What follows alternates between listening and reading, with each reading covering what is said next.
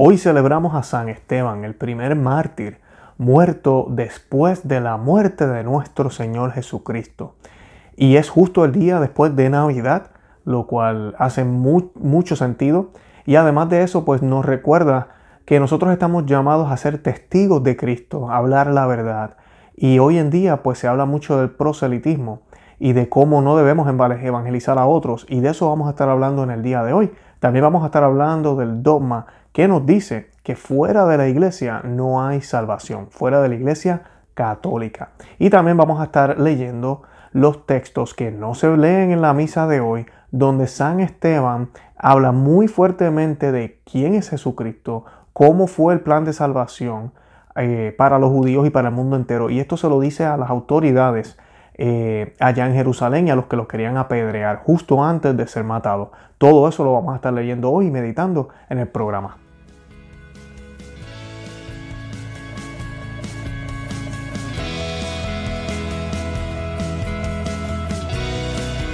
Bienvenidos a Conoce, Ama, Vive tu Fe. Este es el programa donde compartimos el Evangelio y profundizamos en las bellezas y riquezas de nuestra fe católica.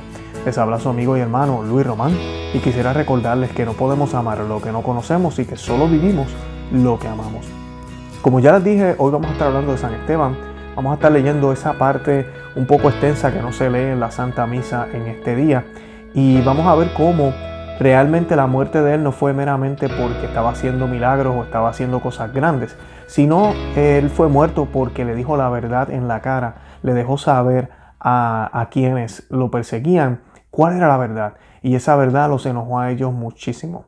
Hoy en día se nos habla en la iglesia moderna que no debemos estar evangelizando eh, nuestra doctrina, nuestras creencias a otros, sino que simplemente debemos hacer el bien, debemos eh, predicar con nuestras acciones y, dejarlo ahí. Que cada cual en lo suyo y que pues todo está bien, se trata de dialogar, se trata de acompañar, de eso es que se trata. Y si alguien se convierte al catolicismo, pues qué bueno, pero realmente ese no es el fin. Cuando esto va contrario a todo lo que la iglesia nos ha enseñado por más de dos mil años. Y eso es de lo que vamos a estar hablando hoy, de lo que se habla como el proselitismo hoy en día eh, claro que nosotros no queremos y no creemos en imponer la fe, no creemos y no queremos que nadie fuerce a alguien a ser católico, para nada. Pero de que tenemos que decir la verdad al mundo entero, sí. Y de que fuera de la iglesia no hay salvación, claro que sí. Y de ese dogma lo que vamos a estar hablando hoy también. Y vamos a estar hablando un poco de qué realmente significa el proselitismo y por qué este pontificado y papas anteriores, después del Concilio Vaticano II, han abandonado esta idea. Pero antes de comenzar, yo quisiera que hiciéramos un Dios te salve y lo vamos a hacer en el nombre del Padre, del Hijo y del Espíritu Santo. Amén. Dios te salve María, llena eres de gracia, el Señor es contigo. Bendita tú eres entre todas las mujeres y bendito es el fruto de tu vientre Jesús. Santa María, Madre de Dios, ruega por nosotros pecadores, ahora y en la hora de nuestra muerte. Amén. En el nombre del Padre, del Hijo y del Espíritu Santo. Amén. Bueno, hoy quisiera pues, eh, comenzar el programa primero con esta pregunta. ¿Hay salvación fuera de la Iglesia Católica? La respuesta es no, no la hay. ¿Por qué? Porque la Iglesia Católica es la única que ofrece la Eucaristía, el cuerpo de Cristo. Y nuestro Señor Jesucristo dijo que aquel que no comiera de su cuerpo y no bebiera de su sangre no podía tener vida eterna. Ya ahí se acaba el tema, yo podría acabar el programa ahora mismo, pero vamos a abundar un poco sobre eso. Además de eso, tenemos que nacer del agua, tenemos que ser bautizados, eso lo hace la iglesia. Eh, también la Iglesia Católica ha aceptado que el bautismo sí estará en otras denominaciones, pero no la Eucaristía. Además de esto, también nuestro Señor Jesucristo nos dijo que para poder salvarnos teníamos que obedecer los preceptos de su Padre, teníamos que hacer eso. Y además de eso, teníamos que ser miembros del cuerpo de Cristo. Es por esto que Él dice y le dice a los apóstoles, todo aquel que, ustedes le perdonen los pecados, les quedarán perdonados. A todo aquel que no se los perdone, les quedarán retenidos. ¿Y dónde conseguimos el perdón de los pecados? En el confesionario. Y todo eso solo lo ofrece la Iglesia Católica. Nadie más lo puede ofrecer. La salvación viene de la Iglesia Católica. Y pues yo quisiera leerles aquí un poco de lo que la Iglesia ha dicho. Primero que nada debemos aclarar que no es lo mismo cambio que desarrollo. El dogma no puede cambiar porque algo profesado como verdadero no puede desde luego ser profesado como falso pero sí hay un desarrollo con el tiempo en el entendimiento de los dogmas. Los apóstoles, por ejemplo, no comprendieron desde el primer momento todo el significado de lo que Jesús les enseñaba. Igualmente la iglesia no comprendió desde el principio toda la profundidad contenida en la revelación divina. Es por eso que Jesús prometió al Espíritu Santo que estará con la iglesia siempre y éste enseñará toda la verdad. Así, a través de los siglos, la iglesia va adquiriendo mayor claridad sobre las verdades reveladas que ya estaban desde el principio en las Sagradas Escrituras y en la tradición. En síntesis, el verdadero desarrollo de la doctrina implica el gradual entendimiento por parte de la iglesia de una verdad que no cambia. Esa verdad, gracias al Espíritu Santo actuando en la iglesia, se comprende mejor. Ejemplo, es la doctrina no hay salvación fuera de la iglesia. Esta contiene una verdad fundamental. La iglesia es absolutamente necesaria para la salvación. Por medio de la iglesia, que es el cuerpo de Cristo, Dios canaliza su gracia al mundo. Toda salvación viene por la iglesia de Cristo. Fuera de esta gracia no hay esperanza de vida eterna. Esta verdad ha sido entendida en diferentes maneras a través de la historia de la cristiandad. Ha habido un desarrollo de entendimiento y sin embargo la doctrina en su esencia permanece intacta. Aquellos que sostienen que la iglesia ha cambiado su posición no comprenden la verdad esencial que se encuentra en el centro de las diferentes interpretaciones ni el desarrollo de la comprensión de la doctrina. Y eso es bien importante. Lamentablemente es lo que le llaman el espíritu del concilio. Eh, el Concilio Vaticano II tiene un lenguaje bien ambiguo, bien ambiguo.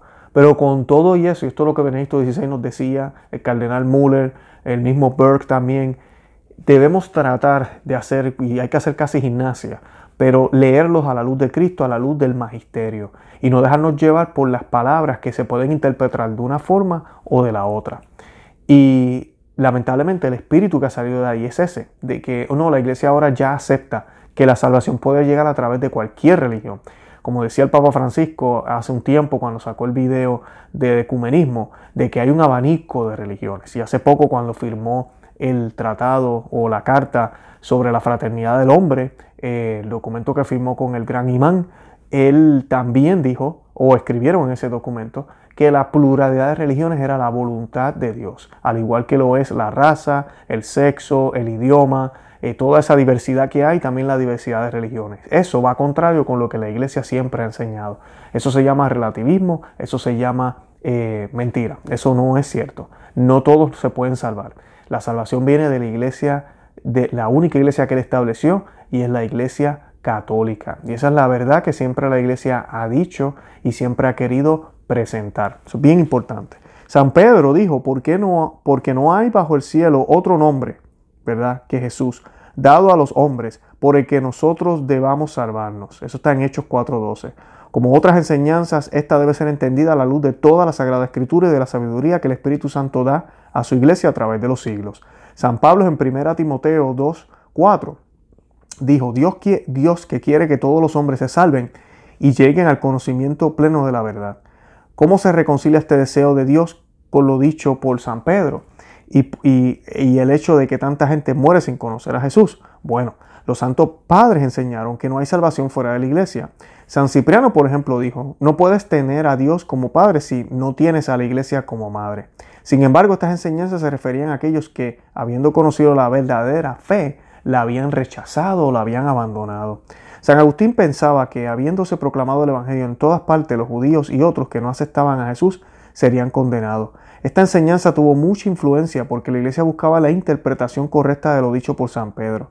Pero la interpretación de San Agustín no llegó a ser universalmente aceptada. Hemos de recordar que aún los padres y los santos cometen errores en aquella materia que no está claramente definida. Más tarde, Santo Tomás de Aquino, uno de mis favoritos, también enseñó sobre la necesidad de pertenecer a la iglesia para salvarse, pero al mismo tiempo enseñó sobre la posibilidad del bautismo de deseo. Uno puede obtener salvación sin ser de hecho bautizado si la persona deseó el bautismo. Tal deseo es el resultado de la fe que actúa por medio de la caridad, por la que Dios, cuyo poder no está atado a los sacramentos visibles, y santifica a la persona interiormente. Y esos son casos extremos. Tiene que ser una persona que realmente desee salvarse, pero no tiene la iglesia cerca o no tiene el acceso a la iglesia. Y de ahí pues podríamos decir, esa persona no es miembro de la iglesia de Cristo. Y de eso es lo que Santo Tomás de Aquino nos está hablando. El Papa Pío IX, en Singulari Quadam, enseñó la doctrina de no salvación fuera de la iglesia, con algunos importantes matices. Enseñó, por ejemplo, que algunos trabajan en ignorancia invencible sobre nuestra religión, pero observan con perseverancia la ley natural y sus preceptos que Dios ha inscrito en el corazón de todos. Estos están listos para obedecer a Dios y viven una vida y viven una vida honesta y recta, por lo que pueden por la obra de la luz divina y la gracia alcanzar la vida eterna. Y esto es bien importante, ignorancia invencible. Ignorancia invencible. Estos son personas que jamás han conocido de Cristo, jamás se les ha hablado de Cristo, jamás han sabido de eso. No estamos hablando del budista o del musulmán o del judío que sabe de Cristo y no le interesa. No estamos hablando del ateo que sabe que era católico y dejó de ser católico. No estamos hablando de ese. Ese no va a poder ser salvado. Aquí no se trata de escoger el camino. Pero una persona por sus circunstancias pasa toda su vida en esa ignorancia, pues sí, hay una posibilidad de que pueda ser salvado. ¿Verdad? Es, es obvio, esa persona nunca pudo escuchar de nuestro Señor. 80 años después de la encíclica de Pío XI, el Papa Pío XII publicó Mystici Corporis en 1943. En ella enseña que los que están fuera de la Iglesia Católica deben estar prestos en seguir las mociones interiores de la gracia y rescatarse de este estado en el que no pueden estar seguros de su propia salvación. Ahí no lo está repitiendo él muy claro. Porque aunque en cierto deseo inconsciente ellos pueden estar relacionados al cuerpo místico del Redentor, pueden quedar desprovistos de tantos y tan poderosos dones y ayudas del cielo que solo pueden gozar dentro de la Iglesia Católica. Ahí está, más claro no lo podía haber dicho él. En el 1949, una carta de Santo Oficio del arzobispo Cushing ah, hace referencia a la encíclica de Pío XII. El Papa censura a aquellos que excluyen de la salvación eterna a todos los hombres que se adhieren a la iglesia solo con un deseo implícito. También censura a aquellos que falsamente mantienen que los hombres pueden salvarse igualmente en todas las religiones. Uy, yo no sé, como que se los olvidó o amnesia, nadie se acuerda de eso, dicho por la Iglesia Católica. Acuérdense bien de esto. A mí me da gracia porque hay gente que defienden a ciega lo que está sucediendo ahora. No, porque eso es la iglesia. No, porque ellos son los que están allá arriba. Ok. De esa misma manera que tú defiendes al actual pontificado y a estos líderes que están completamente errados, de la misma manera estoy yo defendiendo los dos mil años de la iglesia. Yo estoy hablando de más de 200 papas, de más de 20 concilios que dijeron lo contrario de lo que se está diciendo hoy. Eso es lo que yo estoy defendiendo. Tú estás defendiendo a uno solo. Tú estás defendiendo lo que se está viviendo hoy en día. Hay un problema ahí. Y esto es lo que tenemos que mirar. O el Espíritu Santo se equivocó y eso sería blasfemia, o uno o alguien está mintiendo. Punto. No pudimos haber estado dos mil años equivocados. Imposible. Yo me niego a creer eso, porque yo soy hijo de la Iglesia Católica, yo sé que la Iglesia es santa, ha sido guiada por el Espíritu Santo, porque es el cuerpo de Cristo. Imposible. si esto se decía y se hablaba muy claramente y abiertamente en el 1949, que no va, no va tanto, eso fue, se podría decir los otros días. ¿Cómo es posible que ahora nos vengan a decir que, la, que el Señor quiere la pluralidad de religiones y que en todas ellas hay salvación? Eso es lo que se nos está predicando hoy en día. Eso es lo que se nos dice obispos, sacerdotes, cardenales están hablando de esa forma. No todos, pero lo están diciendo y son la gran mayoría. Y ese mensaje, claro, es atractivo, pero no es la verdad, es una falsedad. Además de que le quita el catolicismo, porque yo si soy católico, yo estoy escuchando esas babosadas.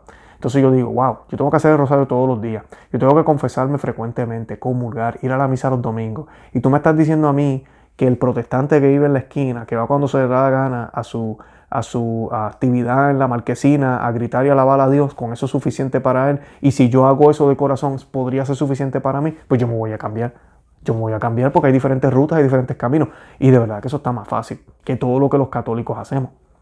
Eso no tiene sentido. Ellos no saben el daño que le hacen a los católicos adentro y el daño que le hacen al mundo entero porque le están mintiendo al mundo. Eso no fue lo que predicaron los apóstoles, eso no fue lo que predicaron los papas. Hasta los otros días, hasta el siglo pasado todavía, se hablaba de esta Me forma. decir que en el Concilio Vaticano II no se cambió esta doctrina y esto se lo puede decir cualquier persona. Ahora se colocaron cosas, se, se dicen cosas ambiguas como cuando se habla de que todas las religiones de Abraham compartimos lo mismo, adoramos al mismo Dios.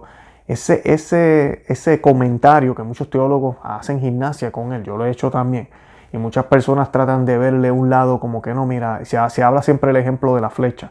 No, lo que estamos queriendo decir es que todos estamos apuntando hacia el mismo sitio, pero hay unos que la flecha está un poco más lejos, otros más cerca, otros todavía están apuntando. Eso es lo que estamos queriendo decir. La realidad es que el Dios de los musulmanes no es el mismo Dios de los cristianos. El Dios de los cristianos se hizo hombre y murió en una cruz y resucitó al tercer día. El Dios de ellos ni siquiera tiene hijos. Cuando tú le dices a ellos el Hijo de Dios, ellos te miran y te dicen, Dios no tiene hijos. O sea que realmente creen en el mismo Dios. No, no creen en el mismo Dios. Y los judíos todavía andan esperando al Mesías. Tampoco creen en el mismo Dios. Oh, pero es que tenemos las mismas raíces de Abraham. No, ni siquiera las entendemos de la misma forma. No es cierto, no es lo mismo. O sea que tenemos que tener, cuando tenemos esos documentos así ambiguos, tenemos que tener cuidado. Pero el dogma como tal, el dogma nunca fue cambiado. Y eso es bien importante que lo entendamos. La iglesia enseña, aunque no se diga viva voz, lo sigue enseñando, que solo hay salvación dentro de la iglesia católica. ¿Y por qué quise traerles ese tema hoy? Porque pues tenemos hoy la fiesta de San Esteban. Y San Esteban muere de una manera muy, muy trágica y, muere de una forma triste. Muchas personas cuando escuchan esta lectura les da mucha, mucha tristeza. Yo voy a leerles hoy eh, los párrafos que no son incluidos en la Santa Misa en el día de la fiesta de San Esteban. ¿Y por qué quiero hacerlo? Porque es bien interesante ver cómo fue que pasaron las cosas. En, la Santa Misa, y esto es bien importante, cuando usted vaya a la Santa Misa, y se lo recomiendo que lo haga siempre, lea o vea, por ejemplo, este, este, esta fiesta tenemos hoy libro de los Hechos de los Apóstoles, capítulo 6, del 8 al 10, ¿ok?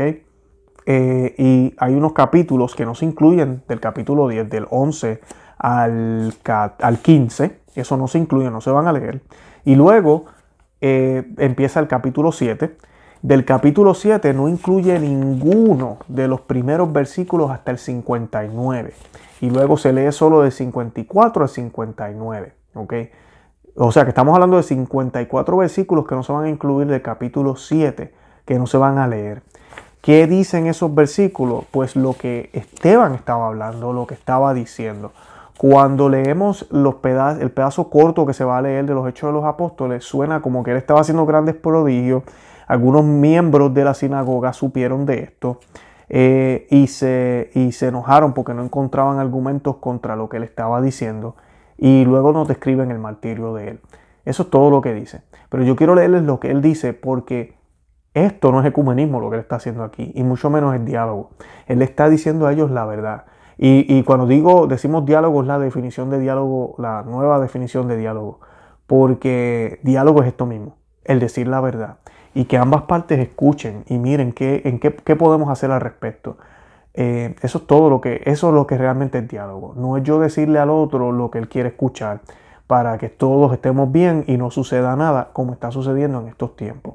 Y el falso eh, proselitismo que tanto se nos habla hoy en día y tanto el Papa Francisco insiste, claro que sí, entendemos que no debemos, eh, como se dice, eh, obligar a nadie a creer lo que nosotros creemos y que debemos respetar lo que cada cual cree, claro que sí, pero eso no quita que yo debo de hablar con la verdad, de yo decirle al otro lo que yo pienso y lo que yo creo, de que si la persona tiene dudas sobre la Iglesia Católica yo le pueda contestar abiertamente como es y que seamos adultos para tener un diálogo verdadero y realmente que la persona sepa lo que yo creo y lo que yo creo. A mí cualquier persona me pregunta y yo se lo digo claramente, así sean cristianos.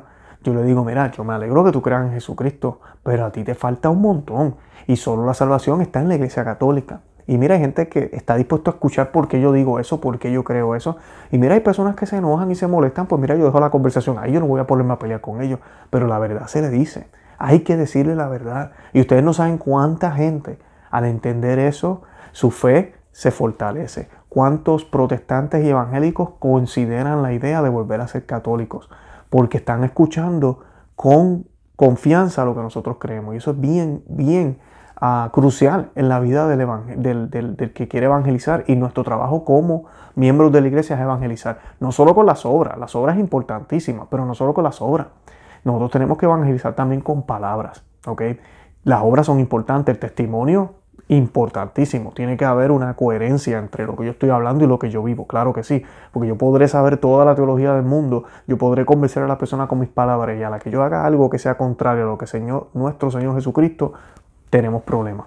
Hacemos que esa persona se pierda y no queremos hacer eso. Bueno, y la lectura dice lo siguiente.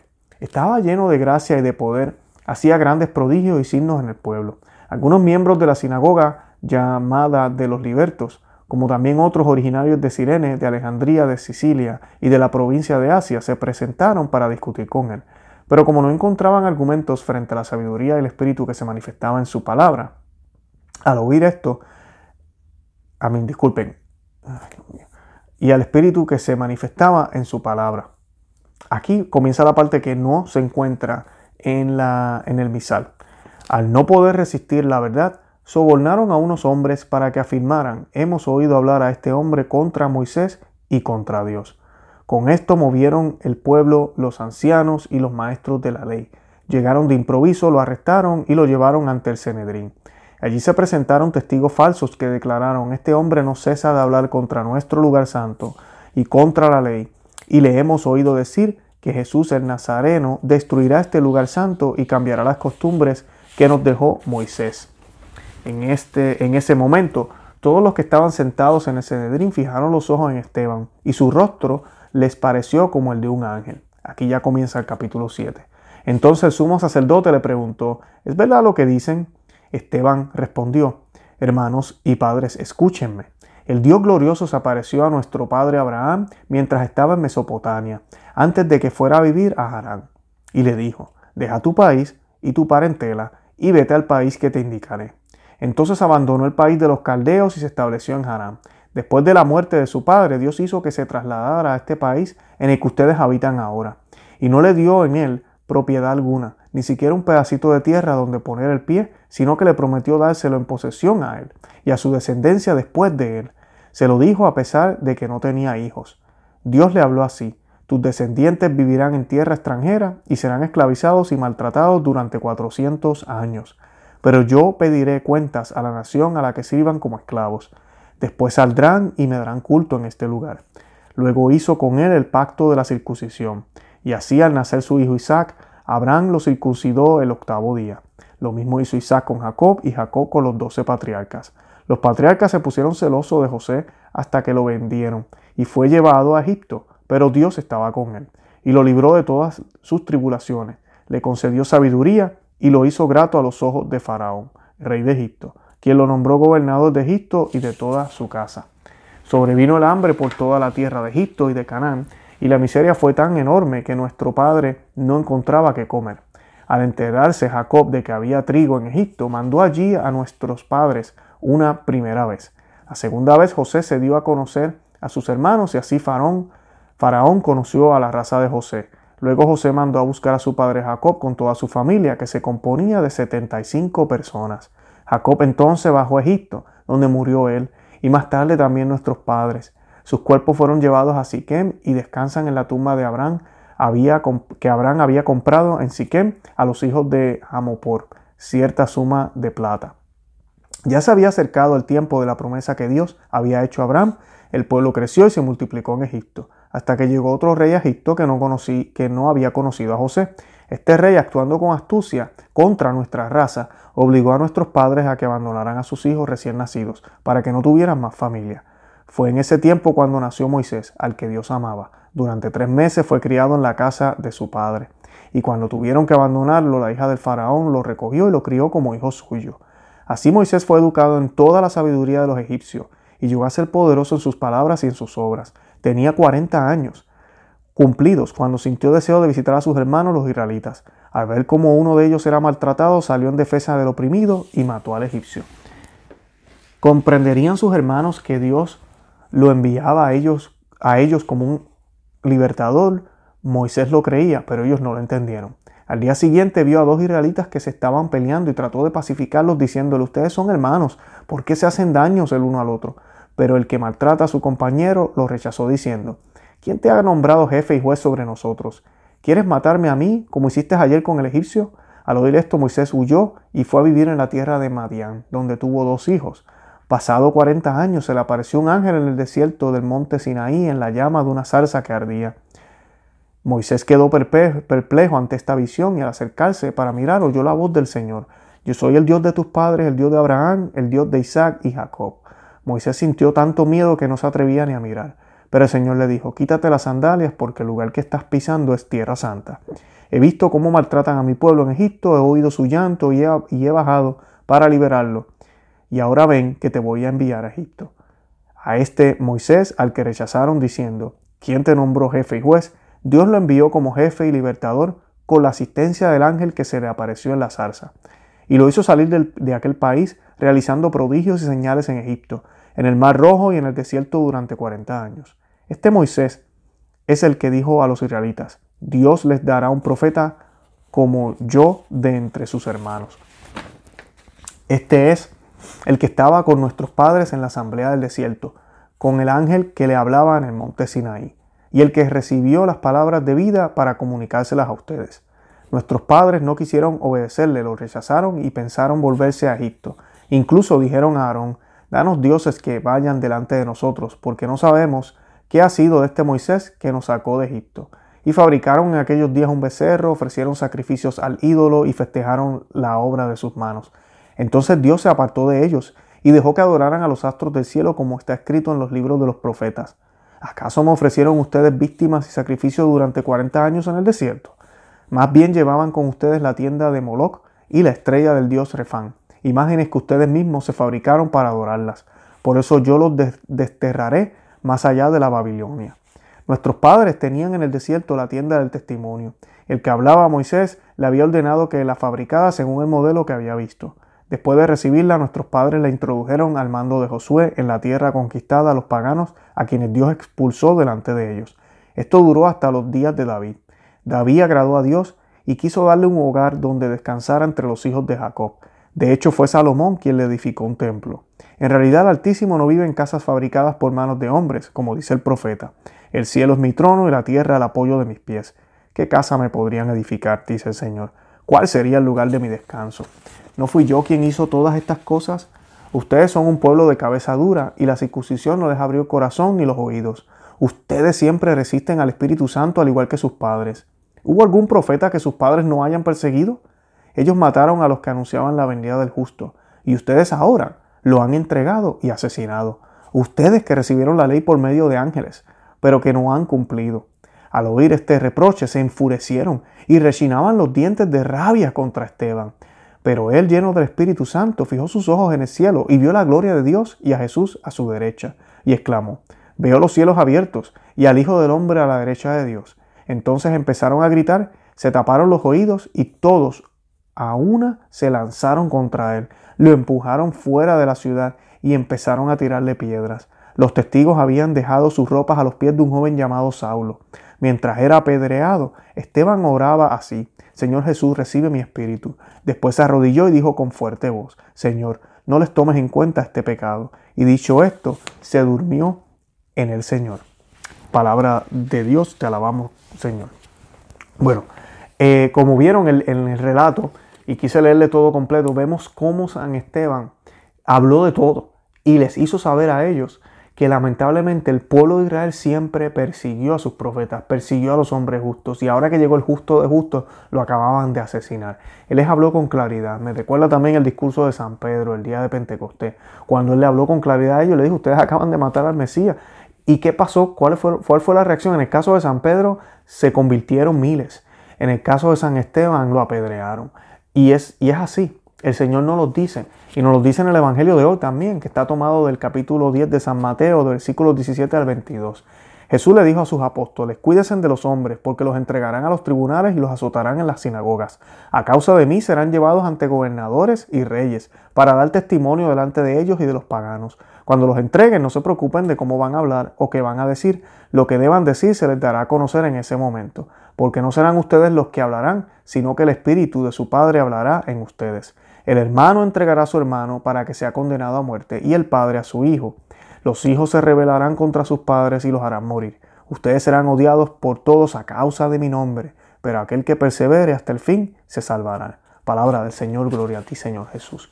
Bueno, eh, el Señor aquí nos lo dice muy claramente, nos lo dice muy claramente, que van a haber familias divididas por la causa de su nombre, por la causa de Él. No porque no se llevan bien, no porque hay crisis en la familia, no por los, la política o por ideologías, no, por Cristo, por su palabra. Esto es lo que el Señor nos, dijo que iba a suceder y está sucediendo hoy en día, sucede dentro de la familia de la iglesia. Vemos obispos contra obispos, cardenales contra cardenales, vemos eh, sacerdotes contra sacerdotes y en las familias eh, comunes donde vemos eh, el padre va a la iglesia, la esposa no quiere que vaya, la esposa es la que va, el marido es un alcohólico, los hijos no van a la iglesia, los papás sí van, o los padres van y los hijos no van, o viceversa, los hijos van y los padres no quieren ir y le, hacen peros al hijo. Eh, vemos todo esto, hermanos divididos. Y mira, sí, nos van a llevar a donde las autoridades nos van a criticar, nos van a, nos van a aislar, nos van a despreciar. Eso es lo que nos dice Jesucristo que va a pasar. Pero Él también nos dice que no nos preocupemos porque el Señor pondrá palabras en nuestros labios. Y ese fue el discurso de San Esteban. San Esteban tuvo unas palabras de sabiduría increíbles.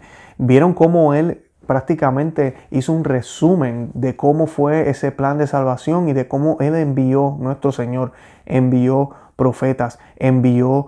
Eh, justos para salvar al pueblo, pero como cada vez el pueblo siempre, siempre renegaba de quienes eran los que eran escogidos por el Señor. Y por ende, el pueblo padeciendo de este problema y no aceptando sus debilidades, llegó el justo de justos y no lo reconocieron, lo mataron en la cruz. Y él les deja saber esto. Esas palabras fueron palabras del Espíritu Santo. San Esteban estaba tan lleno del Espíritu Santo que dice las Sagradas Escrituras que comenzó a ver al Señor en el cielo sentado a la diestra del Padre. Bendito sea Dios, tuvo una muerte santa. Ese hombre pasó al cielo directamente, eh, siendo el primer mártir, muriendo por la causa de la evangelización. Y así han habido miles de mártires eh, durante los siglos, en los primeros siglos, cuando se les pedía que simplemente echaran incienso al César. Simplemente mire, esta imagen un poquito de incienso y usted puede ser cristiano. No tiene que renunciar a su fe, no tiene que renunciar a dejar de creer en su Jesús. Pero sí, diga que el César es Dios, es el Señor también. Y los cristianos no, decían, no, yo solo tengo un solo Señor, yo no puedo hacer eso ni una sola vez. Y morían, morían cruelmente, eran torturados, martirizados, descuartizados, eh, cortados en pedazos. Y a mí lo que me da pena es que hoy en día, el católico de hoy en día estará dispuesto a dar la vida, estará dispuesto a darse cuenta de la oportunidad que hoy en día tenemos cuando hasta dentro de la iglesia se nos persigue si somos fieles a lo que el Señor enseñó? ¿Estaremos dispuestos realmente a dar la vida por Él? Y cuando digo a dar la vida, puede ser que nos toque dar la vida de una manera así, en la cual tal vez hasta nos asesinen, pero tal vez nos va a tocar dar la vida, ¿verdad? En el sentido de no poder conseguir tal vez un beneficio por estar en los caminos del Señor. Tener que vivir en soledad.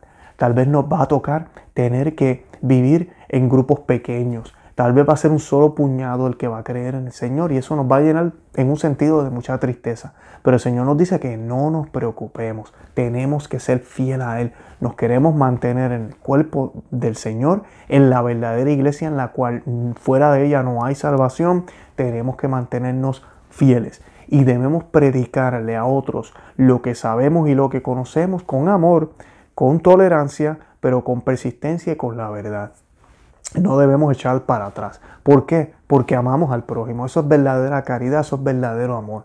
Yo no soy mejor que el musulmán que no conoce a Cristo. Yo no soy mejor que el judío que no conoce a Cristo. Yo no soy mejor que el católico que dejó su fe católica porque nunca la conoció y pensó que no servía para nada. Yo no soy mejor que el cristiano que no sabe, nunca ha sabido, siempre ha estado en esa iglesia evangélica cristiana. Y cuando digo cristiano me refiero a los evangélicos.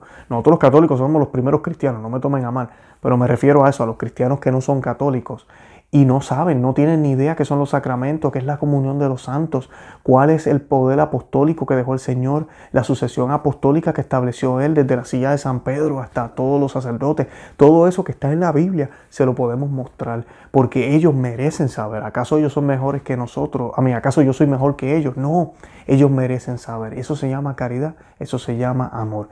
Y el que nosotros ahora tengamos una actitud de que es con solamente hacer el bien y no tenemos que realmente hacer o decir lo que creemos, estamos entonces haciendo una falta de amor. Y además de eso, no estamos haciendo nuestro trabajo, porque si se trataba de ser bueno, entonces hasta el satánico puede ir al cielo, hasta el ateo puede ir al cielo, hasta los masones que tienen hospitales y hacen cosas muy buenas en términos humanos, aquí abajo, entonces, mira, se van para el cielo también. Pero eso no es así, porque el Señor dijo que él, él es el camino, la verdad y la vida, solo Él. O sea que por eso es que San Esteban le habla a ellos con esa claridad a los judíos y les deja saber, si ustedes piensan que porque tienen a Yahvé, que porque son el pueblo escogido se van a salvar, déjenme dejarles saber que no. Ya Él vino a la tierra y ustedes lo traicionaron. Ustedes apostataron. Eso es lo que básicamente Esteban le está diciendo. Y lamentablemente eso es lo que estamos viendo en Roma y en diferentes lugares en la iglesia, no en toda la iglesia, pero estamos viendo una apostasía, renunciando a todo lo que la iglesia enseñó por algo moderno, algo nuevo, que supuestamente nos va a traer esta unidad, esta fraternidad humana que realmente no es lo más importante, pero que se ha convertido en el fin, como si el cielo fuera aquí abajo, como si la casa común fuera aquí abajo, cuando realmente es en el cielo. O sea que el San Esteban, ¿verdad? Nos recuerde esto y que realmente nos demos cuenta hacia dónde debemos estar mirando, que es hacia el cielo, como Él murió, mirando hacia el cielo. San Esteban ruega por nosotros. Los invito a que visiten nuestro blog, no sea que se suscriban aquí al canal, que le den me gusta a este video, que lo compartan y le dejen saber a otros que existimos también. Y también nos pueden seguir, los invito a que nos sigan en cualquiera de las aplicaciones de podcast. Si un día no, me, no pueden ver el video, pueden buscarnos ahí, así nos pueden escuchar mientras manejan o hacen ejercicio. Y además de eso también estamos en todos los medios sociales, Facebook, Instagram y Twitter, que así pues nos pueden compartir todo nuestro contenido también con sus amistades que se encuentran en esos lugares. Y nada, los amo en el amor de Cristo y Santa María, ora pro nobis.